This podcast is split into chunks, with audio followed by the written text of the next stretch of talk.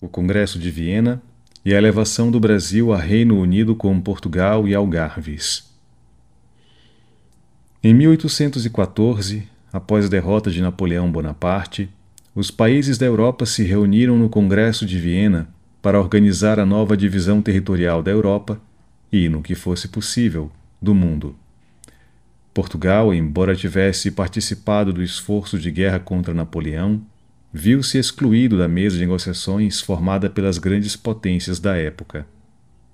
A diplomacia portuguesa, amparada pelo ministro dos Negócios Estrangeiros da França, Talleyrand, lançou mão do expediente de elevar o Brasil à condição de reino e, com isso, apresentar Portugal como Estado de dimensões continentais que justificariam seu ingresso naquela seleta mesa. Dom João VI, que desde 1808 residia no Brasil, decidiu em 16 de dezembro de 1815 elevar o Brasil à categoria de Reino Unido com Portugal e Algarves. Desse modo, foi também como resultado de gestões diplomáticas que surgiu o Brasil diante das nações não mais como uma colônia ou vice-reino, mas como um reino, então sede da monarquia portuguesa. Foi um primeiro passo dos muitos que conduziriam à independência em 1822. O primeiro ensaio diplomático brasileiro em 1817.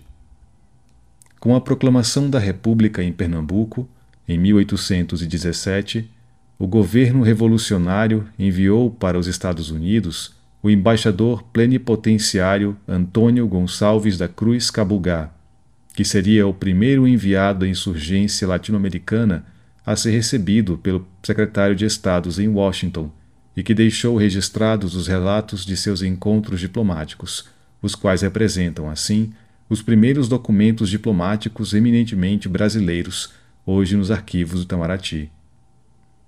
A bandeira criada pelos revolucionários seria cem anos mais tarde declarada a bandeira oficial do Estado de Pernambuco.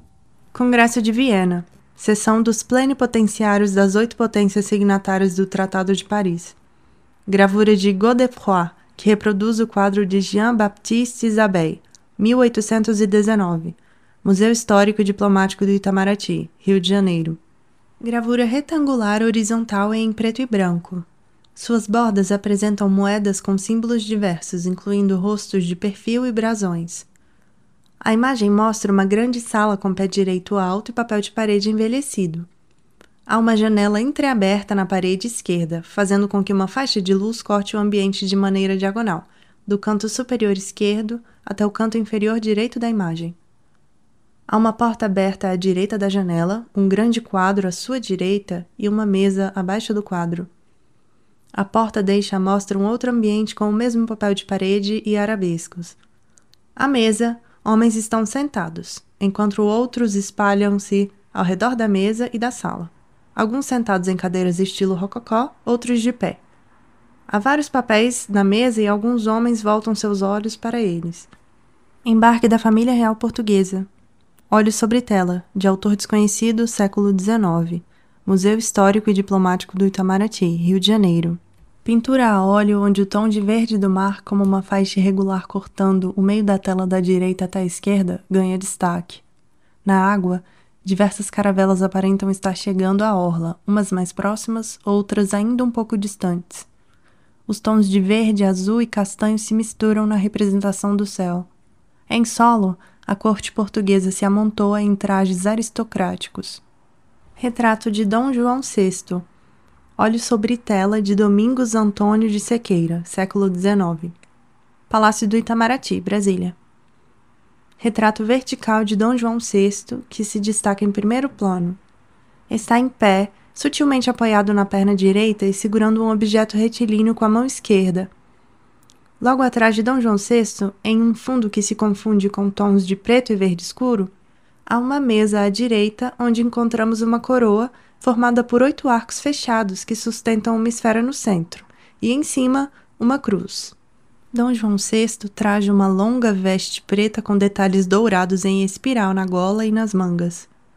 Duas aparentes medalhas enfeitam o lado esquerdo da veste, que também recebe uma faixa nos tons da bandeira portuguesa, verde e vermelho.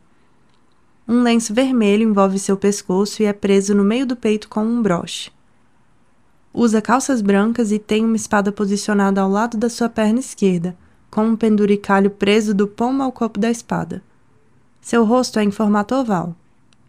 Possui cabelos brancos penteados para trás, pele clara, olhos grandes e castanhos com cílios pouco aparentes.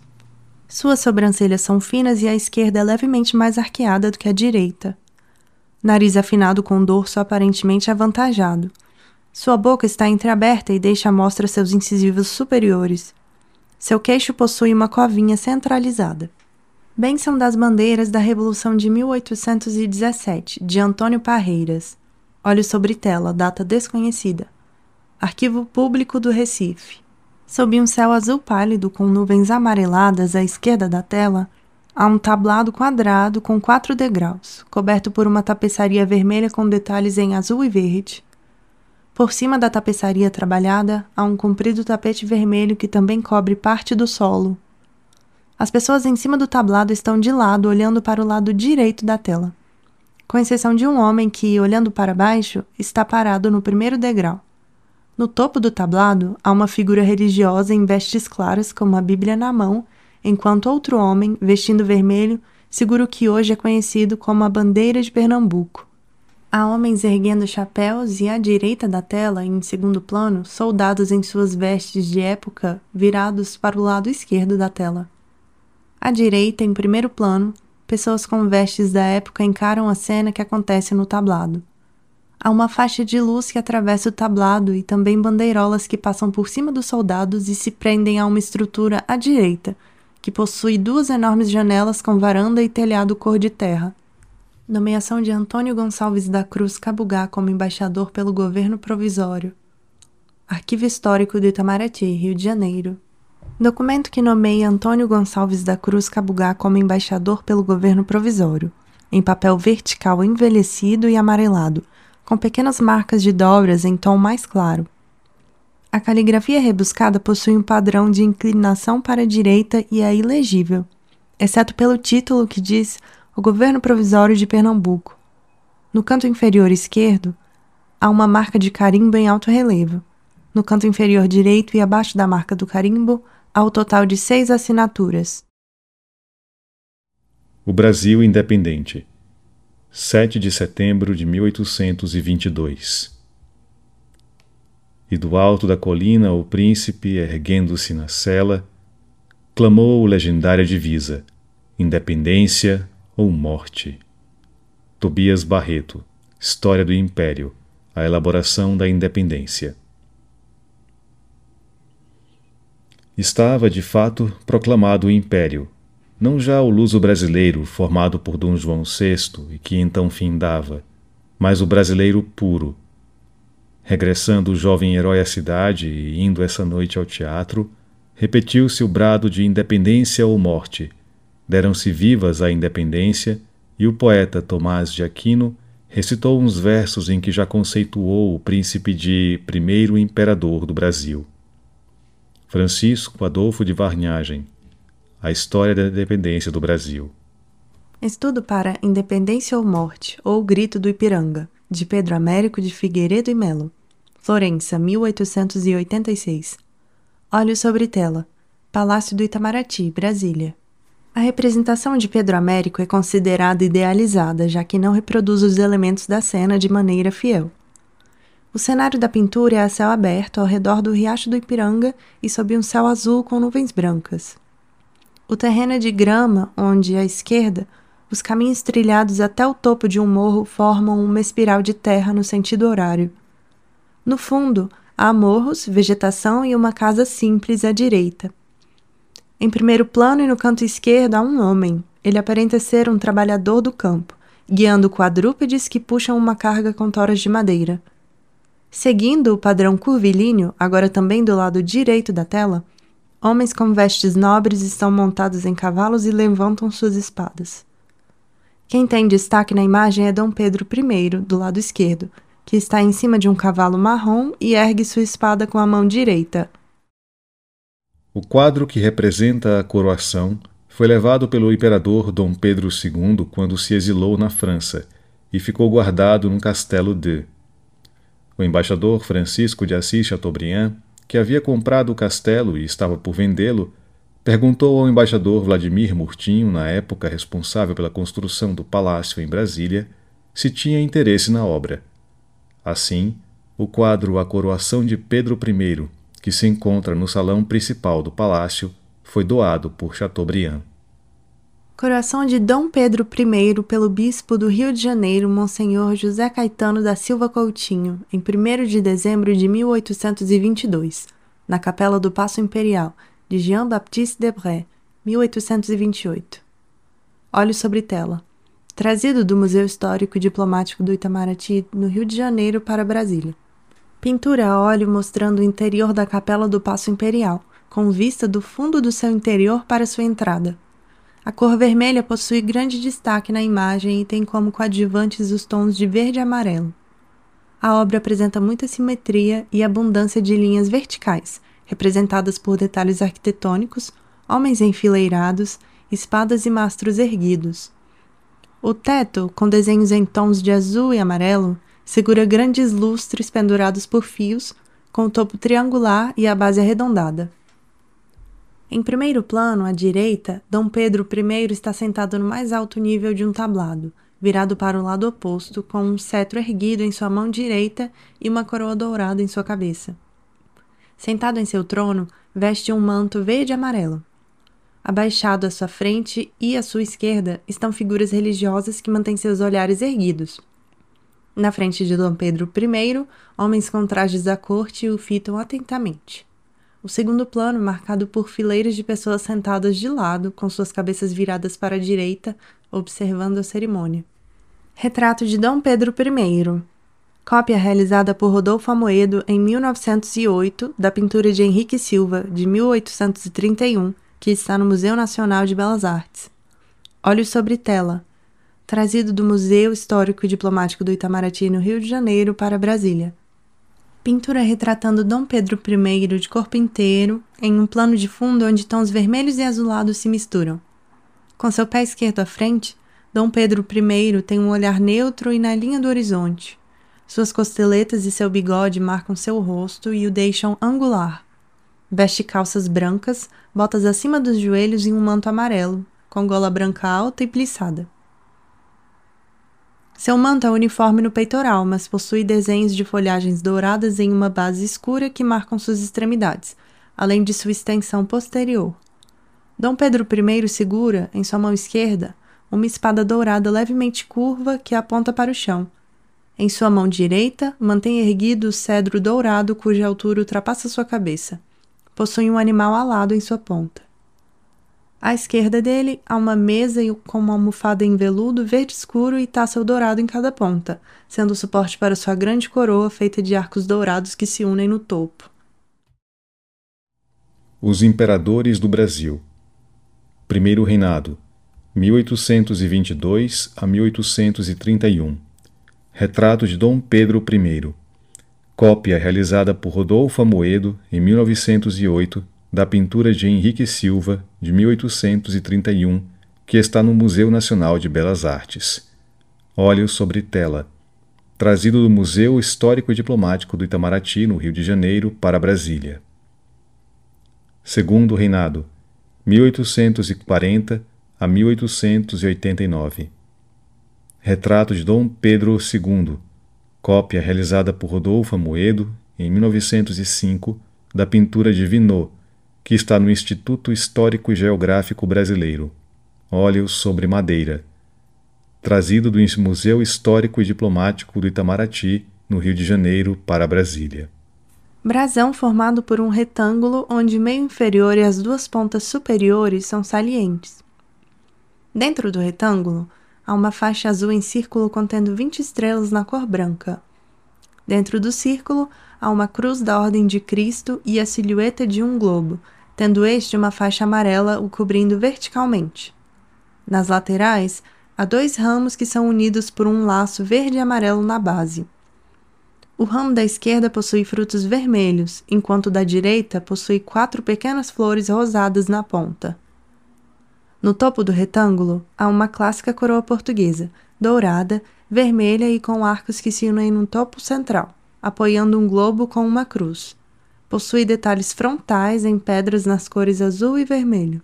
Retrato de Dom Pedro II. Cópia realizada por Rodolfo Amoedo em 1905 da pintura de Virneau, que está no Instituto Histórico e Geográfico Brasileiro. Olhos sobre madeira. Trazido do Museu Histórico e Diplomático do Itamaraty do Rio de Janeiro para Brasília. Retrato de Dom Pedro II com fundo em tom marrom escuro. Ele, corpulento, está de pé, apoiado em sua perna direita, com o pé esquerdo apontado para o lado esquerdo. Usa sapatos pretos, camisa branca e uma faixa azul claro por dentro de uma espécie de blazer da mesma cor das calças, azul marinho. Seu cabelo, penteado para o seu lado direito, possui reflexo acobreado. Sua pele é clara e seus olhos estão cerrados, com sobrancelhas contraídas que deixam leves vincos na testa. Possui nariz fino e uma barba cheia, nas cores castanho e loiro, que encosta em seu peito e tem volume para os lados. Seu bigode forja um triângulo abaixo do nariz. Possui medalhas presas em seu peito direito e apoia sua mão esquerda em dois livros empilhados que estão sobre uma mesa, à sua esquerda. Em segundo plano e à sua direita, há uma cadeira de madeira escura com estrutura em espiral, assento e encosto em veludo verde escuro. Já antes da independência, José Bonifácio separou os assuntos de negócios estrangeiros dos temas relativos à guerra, criando a Secretaria dos Negócios Estrangeiros, o futuro Ministério das Relações Exteriores. Não é por ter sido o primeiro ministro de Estrangeiros que José Bonifácio merece reconhecimento como o criador da diplomacia e da política exterior do Brasil. Nos tumultuados primórdios da independência, foi ele o primeiro em tudo, ou quase tudo. Primeiro brasileiro a ser nomeado ministro, primeiro ministro do Reino e dos Estrangeiros, presidente do Conselho de Ministros por delegação do príncipe regente chefiou, na prática, o governo como primeiro-ministro, cargo que não existia formalmente. Coube-lhe tomar as decisões fundamentais que plasmariam o caráter monárquico, liberal e centralizador do Estado que se fundava. Rubens Recupero, Conferência no Instituto Histórico e Geográfico Brasileiro. Felisberto Caldeira Brant Pontes, 1772 a 1842, Marquês de Barbacena, foi um dos mais relevantes diplomatas do primeiro reinado. Atuou na negociação do reconhecimento de independência em Londres entre 1822 e 1825 e no segundo casamento de Dom Pedro com Dona Amélia de Leuchtenberg. a primeira diplomacia do Império e o reconhecimento da independência. Ainda antes do 7 de setembro de 1822, a Secretaria de Negócios Estrangeiros do Príncipe Regente enviou emissários diplomáticos ao exterior, encarregados de obter de nações amigas o reconhecimento da autonomia do governo do Rio de Janeiro sobre assuntos do Brasil no âmbito da monarquia portuguesa. Com instruções redigidas por José Bonifácio, aqueles emissários iniciaram o processo que culminaria, meses depois, com as gestões definitivas pelo reconhecimento da independência, já sob as ordens de José Joaquim Carneiro de Campos, o primeiro Marquês de Caravelas, sucessor de Bonifácio. Tacitamente reconhecida pelas Províncias Unidas do Rio da Prata, confederação que deu origem à Argentina, e formalmente pelos Estados Unidos da América, a independência tardou a obter o reconhecimento dos países europeus envolvidos na problemática da legitimidade dinástica e da antipatia pelo constitucionalismo demonstrada pelos países da Santa Aliança, Rússia, Império Austro-Húngaro e Prússia, e também Espanha. Do mesmo modo, tardou Portugal em reconhecer a independência às voltas, à época, com a insensatez política das cortes constituintes de Lisboa que procuravam estabelecer um estatuto de colônia para o Brasil. Já antes da independência, José Bonifácio separou os assuntos de negócios estrangeiros dos temas relativos à guerra, criando a Secretaria dos Negócios Estrangeiros, o futuro Ministério das Relações Exteriores. Imagem em preto e branco que retrata José Bonifácio do peito para cima, ligeiramente de lado. Tem pele clara, cabelos lisos e brancos até a altura da orelha, partidos no meio. Seus olhos e sobrancelhas são caídos nos cantos externos. Possui rosto oval, lábios muito finos e nariz com dorso avantajado. Tem leves marcas de expressão no rosto. Usa uma camisa branca com gola erguida de forma que todo o pescoço fica coberto. Porta uma gravata que aparenta ser um lenço amarrado, que forma um laço, lembrando uma gravata borboleta. Por fora, colete preto e uma casaca com botões. O fundo é claro com sutil sombra logo atrás de Zé Bonifácio. Felisberto Caldeira Brant Pontes, Marquês de Barbacena, foi um dos mais relevantes diplomatas do primeiro reinado. Atuou na negociação do reconhecimento da independência em Londres entre 1822 e 1825, e no segundo casamento de Dom Pedro I, com a Dona Amélia de Leuchtenberg. Retrato em preto e branco onde Marquês de Barbacena está com o tronco para frente, mas sua cabeça e seu olhar estão virados para sua direita. Possui olhos pequenos e sobrancelhas robustas, nariz e lábios finos. Sua barba está feita, com cabelos lisos um pouco abaixo das orelhas e penteados para o lado direito, Felisberto mantém a mão direita próxima do corpo, de modo que seu cotovelo aponta para sua direita. Seu braço esquerdo permanece dentro do bolso de suas calças brancas. Veste uma japona com botões em tom escuro e com diversos detalhes florais na gola, nas mangas e no peito. Em seu peito direito estão presas diversas medalhas em formato de estrela de seis pontas com um círculo no meio. Logo abaixo da gola, com abertura em forma de V, há uma cruz pendurada. Uma faixa atravessa seu corpo e, por cima, há um acessório pendurado que forma meio círculo sobre seu peito. Esse apetrecho também segura uma estrela de seis pontas com um círculo no centro. Visconde da Pedra Branca, de Hermann Winterhalter, século XIX. Olho sobre tela. Museu Histórico e Diplomático do Itamaraty, Rio de Janeiro. Em um fundo liso que varia entre vermelho e vinho, o retrato mostra um homem do peito para cima. Ele é branco, tem testa longa e cabelos curtos e grisalhos. Tem costeletas e o resto da barba feitas. Posa ligeiramente virado para sua direita. Tem olhos pequenos, sobrancelhas claras e nariz maior na ponta, lábios finos, queixo protuberante e redondo. Possui marcas de expressão ao redor da boca Veste uma camisa branca com colarinho alto e um lenço amarrado no pescoço, formando um laço. Seu colete e sua casaca têm cor azul intensa que quase se confunde com o preto. Há uma medalha em seu peito parcialmente à mostra, coberta por sua casaca. José Silvestre Rebelo, de Sarah Miriam Peale, 1826. Olhos sobre tela. Embaixada do Brasil em Washington. O retrato retangular possui pouca iluminação do lado direito. O rosto pálido com bochechas rosadas de José Silvestre Rebelo se destaca. Possui cabelo escuro, curto e crespo, testa longa e larga, nariz e lábios finos e queixo redondo. Tem costeletas e a barba está feita. O lado direito da sua face está mais iluminado. Veste uma japona escura com medalhas aparentes em seu peito direito. Ela tem uma gola com bordados dourados que se repetem nas pontas das mangas. Possui botões também dourados. Por baixo da gola alta, usa uma camisa clara com colarinho levantado e um lenço branco amarrado em seu pescoço. Sua mão direita segura um livro e permanece levantada, próxima ao corpo. O segundo plano consiste em uma parede e em uma espécie de tecido avermelhado. José Joaquim Carneiro de Campos, Marquês de Caravelas, de autor desconhecido, século XIX. Olhos sobre madeira. Museu Histórico e Diplomático do Itamaraty, Rio de Janeiro. Com fundo neutro em tom marrom amarelado, o retrato retangular de José Joaquim mostra seu rosto e parte de seu tórax.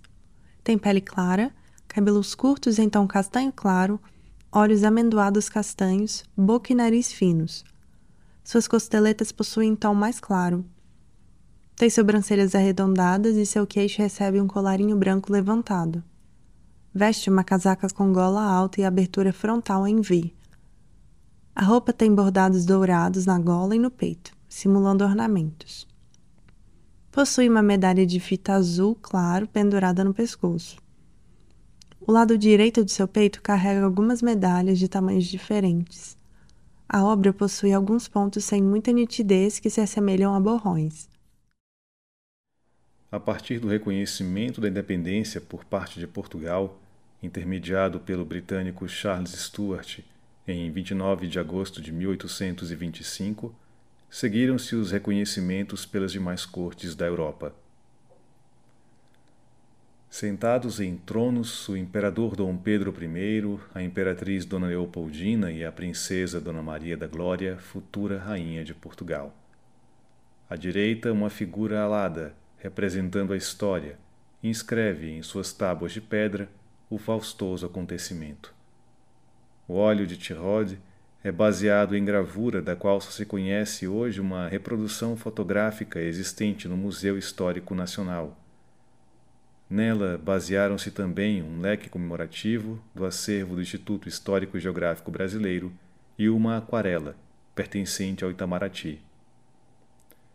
João Hermes Pereira de Araújo, Palácio Itamaraty. Reconhecimento do Império do Brasil e sua independência. Entrega de credenciais de Charles Stuart, de Leonte Rod, fim do século XIX e início do século XX. Óleo sobre painel trazido do Museu Histórico e Diplomático do Itamaraty, no Rio de Janeiro, para Brasília. Quadro retangular. No mar, ao fundo, à esquerda, uma caravela hasteia a bandeira da família real dos Bragança com losango amarelo sobre fundo verde. Em primeiro plano, ao centro, Charles Stuart, de pé, em trajes vermelhos, está subindo os degraus de um tablado verde.